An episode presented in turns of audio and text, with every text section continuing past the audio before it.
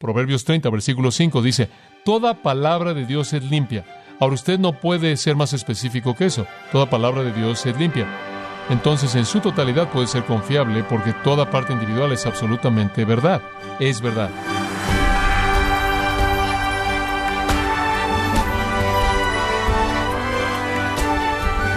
Le damos la bienvenida a esta edición de su programa Gracias a vosotros con el pastor John MacArthur.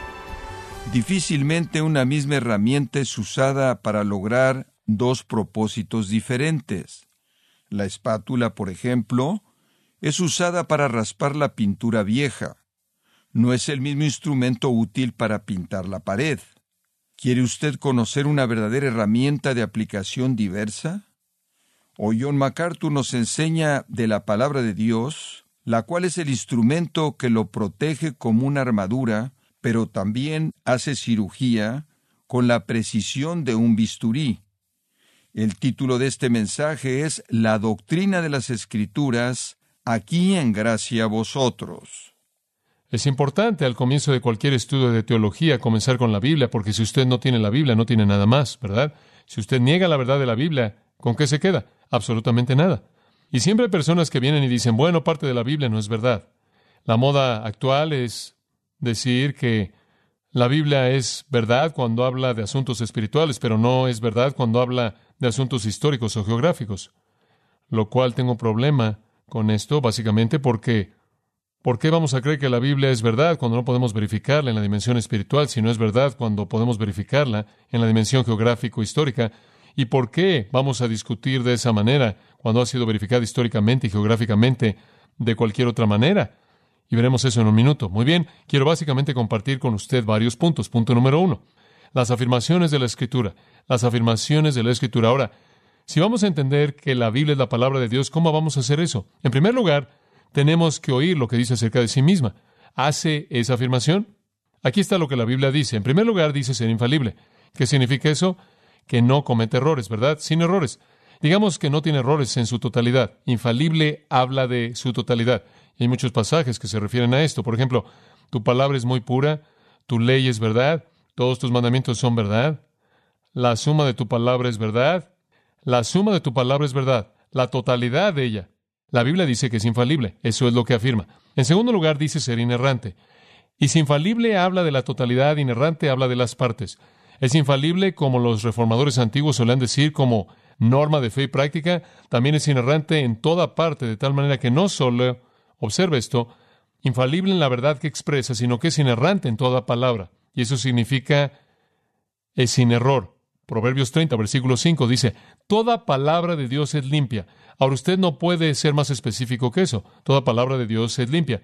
Es difícil a veces distinguir esos dos términos, pero uno significa una guía confiable y el otro dice que es debido a que toda palabra es verdad. Entonces, en su totalidad puede ser confiable porque toda parte individual es absolutamente verdad. Y podríamos tomar esas dos palabras, infalible inerrante, y resumirlas en una palabra, verdad. Es verdad. Así de simple. Ahora, ¿por qué es verdad? Porque es exhalada por Dios. Y la Biblia dice que Dios no puede qué? Mentir. Si la Escritura enfatiza algo, enfatiza la veracidad de Dios. Y la razón por la que le enfatizo esto es porque está detrás de la veracidad de la Escritura. Y si usted suelta la veracidad de la Escritura, usted ha abandonado la veracidad de Dios. Dice usted, oh, no, no, Dios todavía podría ser verdadero, pero el hombre podría corromper su veracidad. Muy bien, entonces usted tiene un Dios impotente que no puede comunicar un mensaje verdadero mediante un instrumento humano. Entonces, o usted termina con Dios como alguien que no es verdadero o impotente. Y ¿Es la realidad en alguno de esos casos? Claro que no, usted ha alterado a Dios. La tercera afirmación que la Biblia hace para sí misma, y creo que este es un importante, es que es autoritativa que tiene autoridad. Y con eso simplemente queremos decir que la Biblia afirma que debe ser oída. Isaías dice, oídos cielos y oye tu tierra porque habla Jehová. Una cuarta cosa que la Biblia afirma para sí misma es que está completa, está completa. Deuteronomio 4.2 dice esto. No añadiréis a la palabra que yo te mando, ni le quitaréis. No le vas a añadir, no le vas a quitar. ¿Y sabe usted lo que dice? ¿No es cierto? Al final de Apocalipsis, versículos 18 y 19 del último capítulo, capítulo 22, yo testifico a todo hombre que oye las palabras de la profecía de este libro. Si alguno añadiere estas cosas, Dios añadirá a él las plagas que están escritas en este libro. Y si alguno quitare de las palabras del libro de la profecía, Dios quitará su parte del árbol de la vida en la santa ciudad las cosas que están escritas en el libro. Usted no puede añadirle, usted no le puede quitar. Eso no solo es Apocalipsis 22, 18, eso es Deuteronomio 4, 2. Ese es un comentario que aparece en el Antiguo Testamento y el Nuevo Testamento. No se le debe añadir, no se le debe disminuir. Está completa. No hay escritura que está suelta. Y después un quinto principio que la Biblia afirma para sí misma es que es eficaz. Es eficaz. Esto es, afecta dramáticamente a la gente. Y eso está expresado de la mejor manera, y eso de nuevo simplemente le estoy dando ilustraciones en Isaías 55, 10 y 11. Como la lluvia y la nieve descienden de los cielos y no regresan sin regar la tierra y hacerla florecer para que dé semilla al que siembra y pan al que come. Así mi palabra sale de mi boca. No regresará a mí vacía, sino que hará lo que yo deseo y cumpliré el propósito por el cual envié. Isaías 55, 10 y 11. Dios dice, cuando yo envío mi palabra es eficaz, hace lo que la envié que hiciera. Ahora esas son algunas afirmaciones maravillosas que la Biblia hace infalible, inerrante, con autoridad completa y eficaz. Afirmaciones sorprendentes. Eso nos lleva al segundo punto. ¿Qué cree usted que es el segundo punto? ¿Cómo sabemos que es verdad? ¿No es cierto? Digo, esas son afirmaciones sorprendentes. La Biblia dice ser la única palabra que Dios jamás habló, que Él dejó. Dice todas esas cosas. Y los críticos vienen y la niegan, y entonces quedamos con la responsabilidad de responder a la pregunta. ¿Cómo sabemos que sus afirmaciones son verdad? Y ese es el segundo punto primordial. ¿Cómo sabemos que las afirmaciones de la Biblia son verdad? ¿Cómo sabemos todo esto? Le voy a dar algo de evidencia interna, algo de evidencia externa. ¿Muy bien? En primer lugar, interna. ¿Cómo sabemos que la Biblia es lo que dice ser? Digo, está diciendo que es eficaz o tiene autoridad infalible, inerrante y demás. ¿Cómo sabemos esto? En primer lugar está el testimonio de los escritores, el testimonio de los escritores. Y ese es un testimonio interno.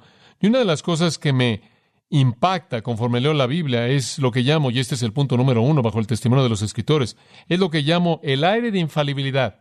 El aire de infalibilidad. Simplemente parece haber una especie de aire de infalibilidad.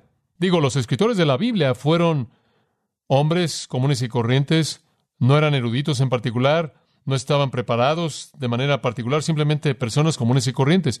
Y para la persona promedio común simplemente decir, así ha dicho Jehová, usted se sentiría un poco consciente de sí mismo, ¿no cree? Digo, si usted tan solo viniera aquí y se pusiera de pie en este momento y dijera, ahora estoy hablándole la palabra de Dios y, y brrr, simplemente saliera. Digo, yo me sentiría como que tendría que presentarlo antes como un prólogo, como algo así como sé que esto soy ridículo, digo, todos ustedes me conocen y simplemente soy yo y digo, no sé cómo esto pasó, pero esta es la palabra de Dios. ¿Se dan cuenta? Digo, usted en cierta manera tiene una tendencia natural a aclarar, ¿no es cierto? No hay nada de eso en la escritura. No hay un sentido de conciencia personal por ser el vocero de Dios. No hay una aclaración, no hay, bueno, sé que no soy todo lo que debo ser y realmente no tengo derecho alguno de hacer esto y realmente no les puedo decir cómo sucedió todo esto, pero digo, tienen que creerme. Y yo sé que a pesar de quién soy, no hay nada de eso. Simplemente lo dicen, lo escriben. Hacen afirmaciones directas sin comentario alguno. Y eso es lo que me gusta ver como el aire de infalibilidad. Lo que dicen está lleno de virtud, entonces está ese aire de infalibilidad. Después, en segundo lugar, bajo este testimonio de los escritores, hay afirmaciones directas de la inspiración de la escritura. Digo, de hecho dicen ser inspirados por Dios. Santiago creo que resume esto de manera hermosa en Santiago 4.5. ¿O pensáis que la escritura habla en vano? Y cada vez que usted ve el término escritura, a menos de que sea aclarado de alguna manera, se está refiriendo al Antiguo Testamento, la escritura. Y los escritores del Antiguo Testamento se dieron cuenta de que estaban hablando la palabra de Dios, los escritores del Nuevo Testamento también. Entonces usted tiene a los escritores del Antiguo Testamento, ahora siga mi pensamiento, los escritores del Antiguo Testamento diciendo ser inspirados, usted tiene a los escritores del Nuevo Testamento diciendo que los escritores del Antiguo Testamento son inspirados mediante 320 citas y mil referencias y afirmaciones directas como esas. Después usted tiene a escritores del Nuevo Testamento diciendo que también son inspirados. Por ejemplo, Galatas 1, en donde Pablo dice en el versículo 11, os he dado a conocer, hermanos, que el Evangelio que fue predicado por mí no es de hombre, ni lo recibí de hombre, ni me fue enseñado, sino mediante la revelación de Jesucristo. Ahora, ¿de dónde sacó él su mensaje? De Cristo, versículo 15. Pero cuando agradó a Dios, el cual me agradó desde el vientre de mi madre y me llamó por su gracia a revelar a su Hijo en mí, para que yo le predicara entre los gentiles, no consulté inmediatamente con carne y sangre. Él recibió su mensaje directamente del Señor Jesucristo. Entonces el Nuevo Testamento afirma ser la Escritura. En segundo lugar, está el testimonio del Señor Jesucristo. Y creo que este es el corazón y alma del argumento entero. Lo único que realmente quiero saber es una cosa. ¿Cuál fue la perspectiva de Jesús de la Biblia, verdad? Porque si sé en qué pensó, en eso quiero pensar, ¿verdad? Si Él es Dios y Él es deidad, ¿cuál fue su concepto de la Escritura? Y está resumido en Juan 10:35 de manera muy clara. La Escritura no puede ser quebrantada. Lo que Él quiere decir es que no puede ser violada, es absoluta. Él habló en Marcos 2 acerca de aquellos que erraron porque no conocían las escrituras. Ahora, cuando usted trata con la gente en este tema, hay solo tres opciones. Y son estas. Una, hay errores en la Biblia, pero Jesús no sabía cuáles eran. Muy bien, esa es una opción. Dos, hay errores en la Biblia, Jesús los conocía, pero los encubrió. O tres, no hay errores. Las primeras dos no representan correctamente a Cristo, ¿verdad? Si hay errores en la Biblia y Él no sabía cuáles eran, no es Dios. Si hay errores en la Biblia y Él no nos dijo, Él los encubrió, entonces no es un Dios santo. La otra alternativa es que no hay errores. Tercera línea de testimonio es el testimonio del Espíritu Santo. Y creo que el mejor texto que usted puede apuntar es 2 de Corintios 2, 1 de Corintios 2, perdón, versículos 7 al 14. Habla de la Escritura la verdad de Dios en este texto, afirmando en el versículo 9, cosas que ojo no vio, ni oído yo, ni han entrado en el corazón del hombre, son las cosas que Dios ha preparado para los que le aman. Pero Dios nos las reveló por el Espíritu, por su Espíritu. Y él procede a decir que no hemos recibido el Espíritu del mundo, sino el Espíritu que es de Dios, para que sepamos las cosas que nos han sido dadas por Dios, cosas que no hablamos con palabras que la sabiduría del hombre enseña, sino las que el Espíritu Santo enseña comparando cosas espirituales con cosas espirituales y demás, de tal manera que el Espíritu de Dios da testimonio de la palabra. Ahora observa esto. El testimonio de los escritores fue objetivo. Ahí está en el texto. El testimonio de Cristo es objetivo. Ahí está en el texto.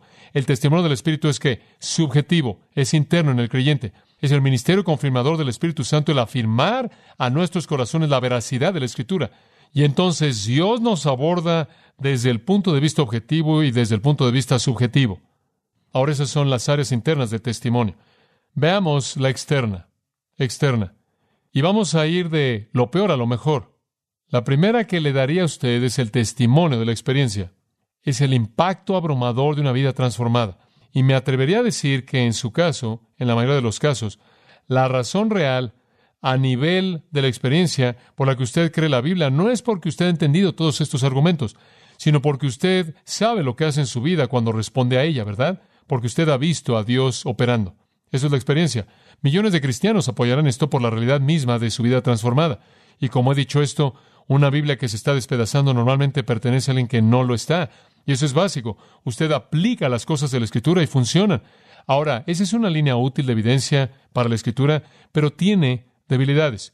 Porque cuando usted usa la experiencia como un verificador de la verdad, siempre tiene a personas que tienen otras experiencias, ¿verdad? Entonces tiene sus limitaciones. Pero su impacto, no obstante, es poderoso. De hecho, me atrevería a decir, sin duda alguna, que la mayoría de la gente viene a Cristo y llega a confiar en la palabra de Dios porque ven lo que Cristo hace mediante su palabra en la vida de alguien más que conocen.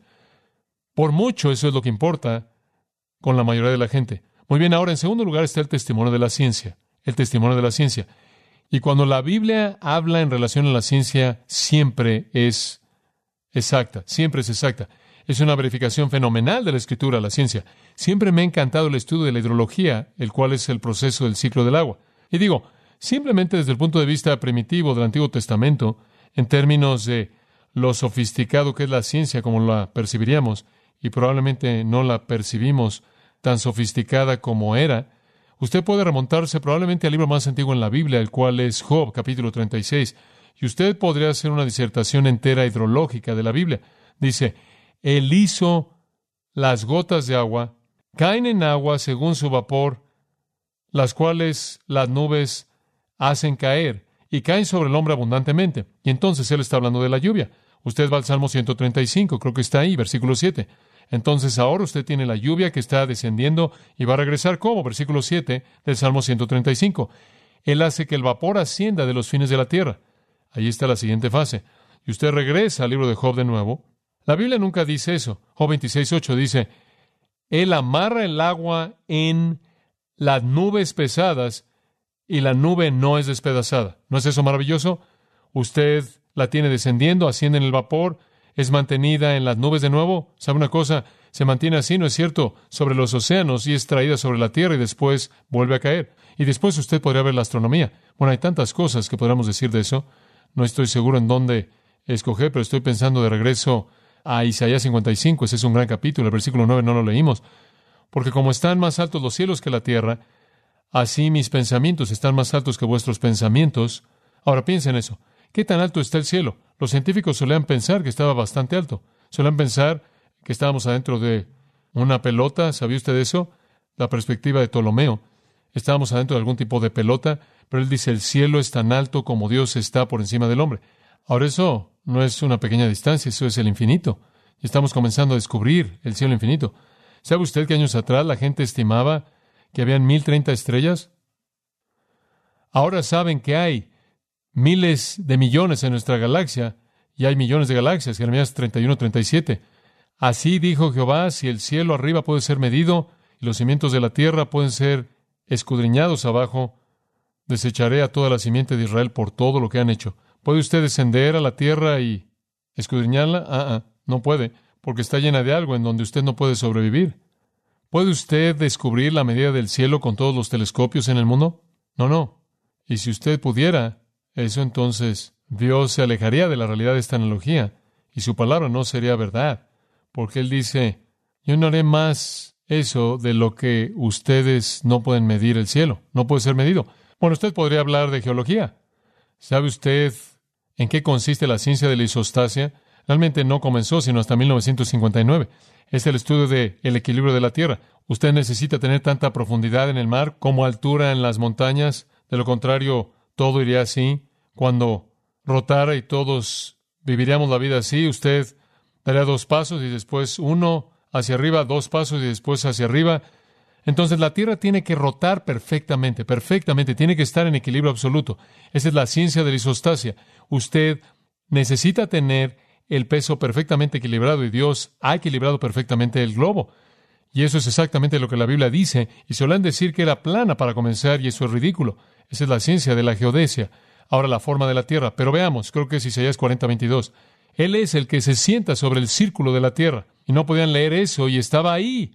Y en el capítulo 40, versículo 12, Él es el que midió las aguas en el hueco de su mano.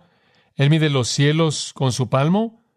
Él mide el polvo de la tierra y Él pesa los montes con balanzas y con pesas los collados. Dicen Job, da vuelta como la arcilla en el sello.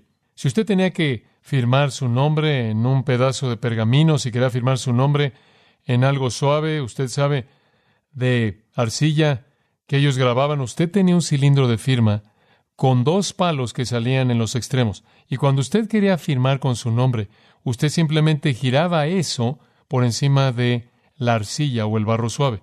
Ahora, ¿qué dice eso de la tierra? Gira como la arcilla en el sello. ¿Rota sobre qué? En un eje. Así dice Job 38.14, es una esfera.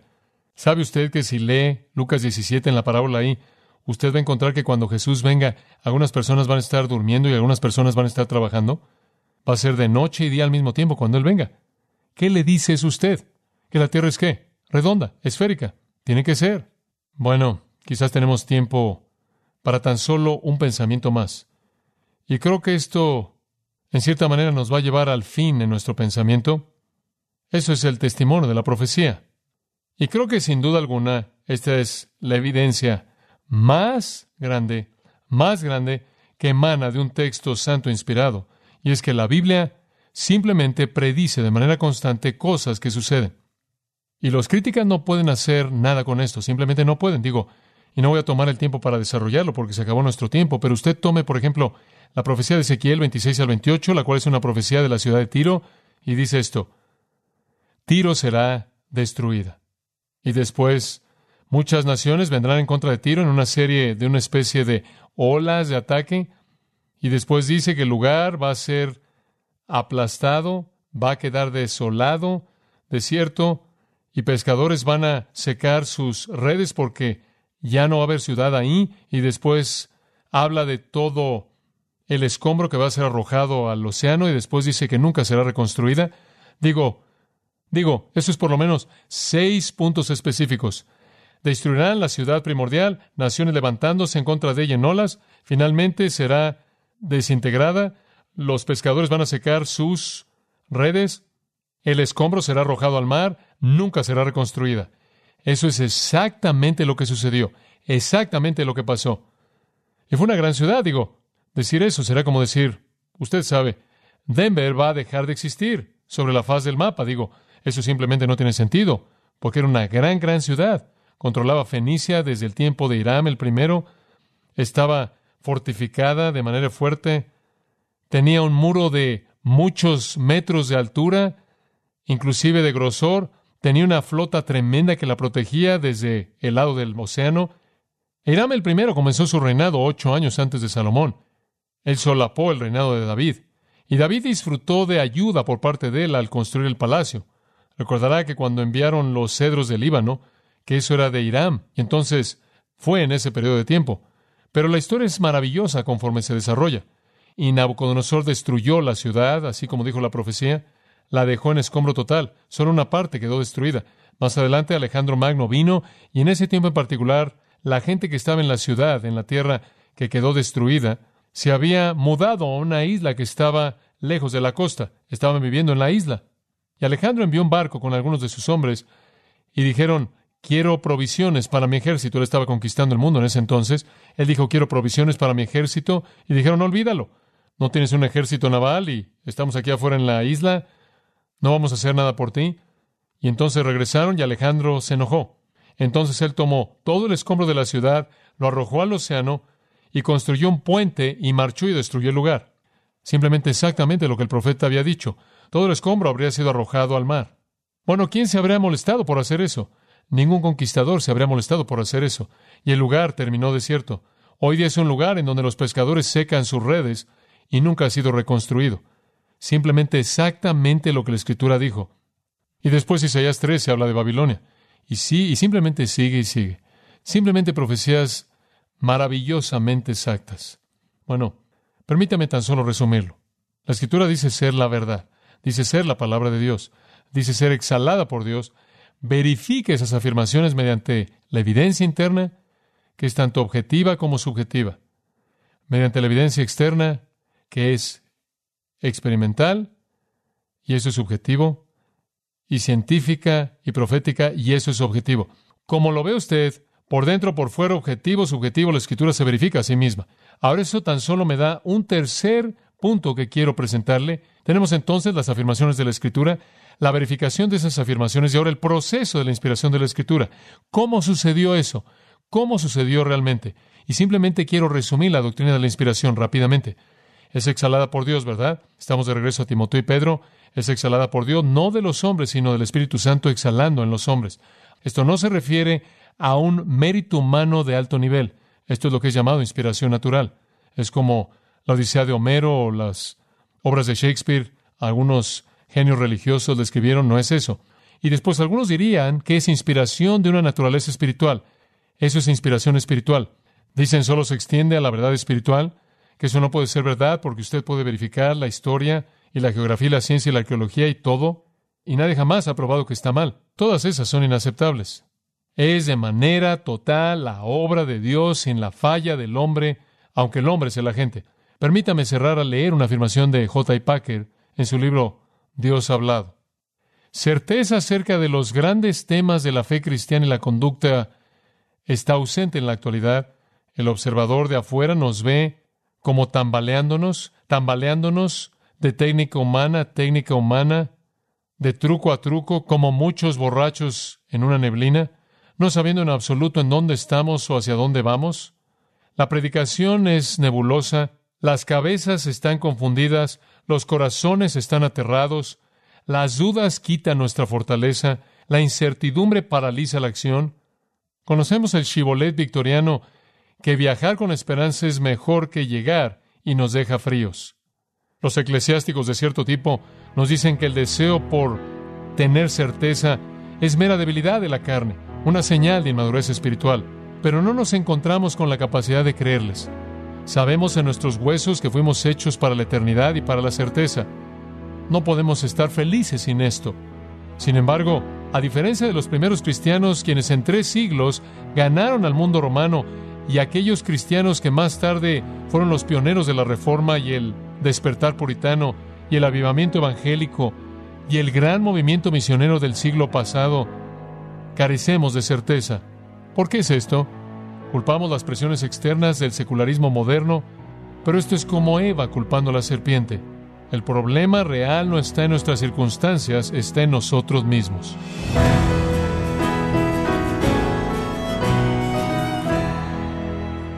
John MacArthur nos mostró cómo usar las innumerables capacidades de la palabra de Dios, la herramienta con múltiples aplicaciones de nuestro Creador, la cual transforma las vidas de todos aquellos en los que opera. Este fue el mensaje, la doctrina de las Escrituras, aquí en gracia a vosotros. Y quiero recordarle, estimado oyente, que tenemos a su disposición el libro El poder de la integridad, escrito por John MacArthur, donde ofrece ejemplos bíblicos para ayudarnos a vivir vidas marcadas por la integridad y el rechazo a la hipocresía. Puede adquirirlo en nuestra página en gracia.org o en su librería cristiana más cercana. También le comento que puede descargar los sermones de esta serie, así como todos aquellos mensajes que he escuchado en días, semanas o meses anteriores, en gracia.org. Si tiene alguna pregunta o desea conocer más de nuestro ministerio, como son todos los libros del pastor John MacArthur en español, o los sermones en CD, que también usted puede adquirir, escríbanos y por favor mencione la estación de radio por medio de la cual usted nos escucha en gracia a vosotros.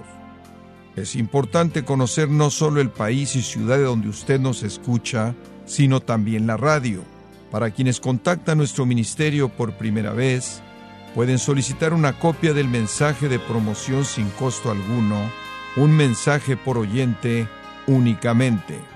Si usted vive en los Estados Unidos o Puerto Rico, escríbanos a Gracia Vosotros, P.O. Box 4000, Panorama City, California 91412 o puede escribirnos a través del siguiente correo electrónico radio arroba gracia punto org.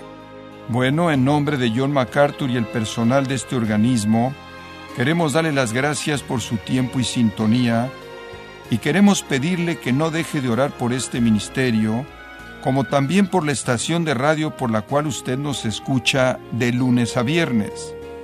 Este es su amigo Miguel Contreras, invitándola a que sintonice nuestra próxima edición para que juntos continuemos desatando la verdad de Dios un versículo a la vez. No se lo pierda, aquí en Gracia a Vosotros.